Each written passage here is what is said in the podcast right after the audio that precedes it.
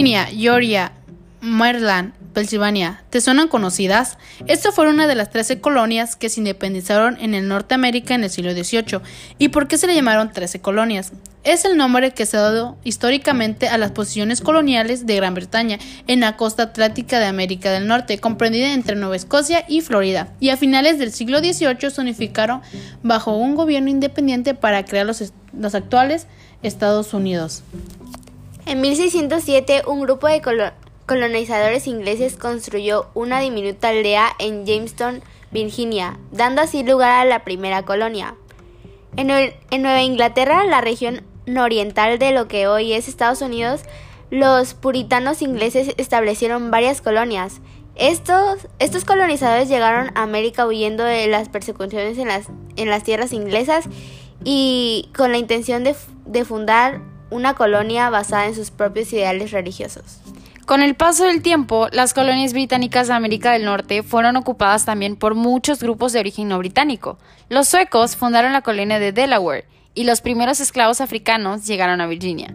En 1626, colonizadores holandeses compraron la isla de Manhattan a los jefes indígenas de la región y erigieron la ciudad de New Amsterdam. En 1664, esta colonia fue tomada por los ingleses y rebautizada con el nombre de Nueva York en 1619. Betsy Ross diseñó una bandera con tres estrellas y 13 bandas, representando a las 13 colonias. A todas las colonias compartían la tradición del gobierno representativo. El monarca inglés nombraba muchos de los gobernantes coloniales, pero todos ellos debían gobernar conjuntamente con una asamblea, de, una asamblea elegida. El voto estaba restringido a los terratenientes varones blancos, pero la mayoría de los hombres blancos tenían propiedades suficientes para para votar, Inglaterra no podía ejercer un control directo sobre sus coloniales norteamericanos.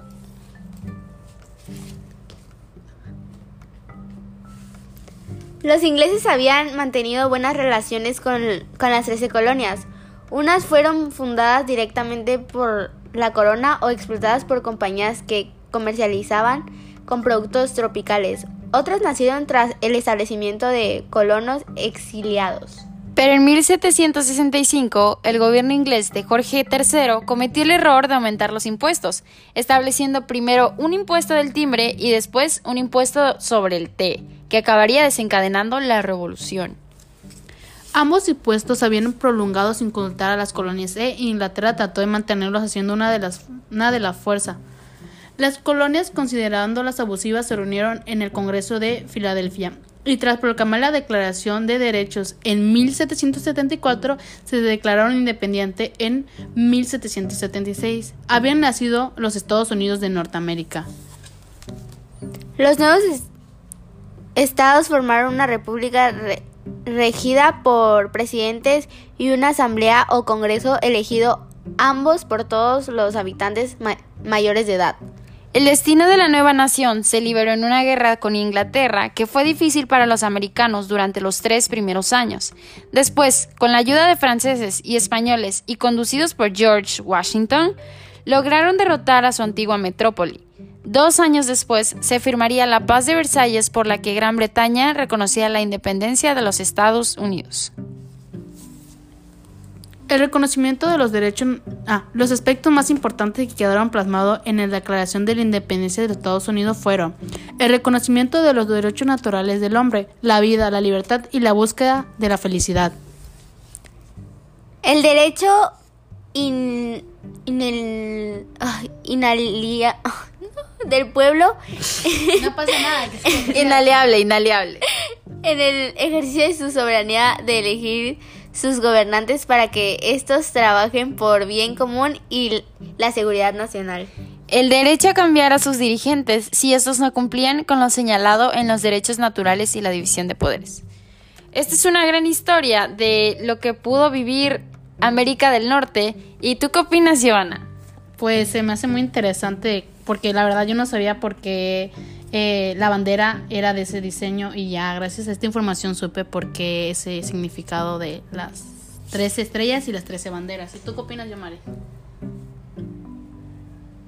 Impresionada, no tiene palabras, no tiene palabras para escribir, anonadada. Quedé.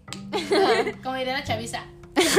bueno, pues esto es todo. Si quieren saber más acerca de las 13 colonias, pueden investigarlo en, algún, en la web y de verdad que les aparecen demasiados. Incluso pueden ver videos y está increíble. Pueden leer en www.reddelconocimiento.org y aquí pueden buscar las 13 colonias de Norteamérica y les va a aparecer una extensa información.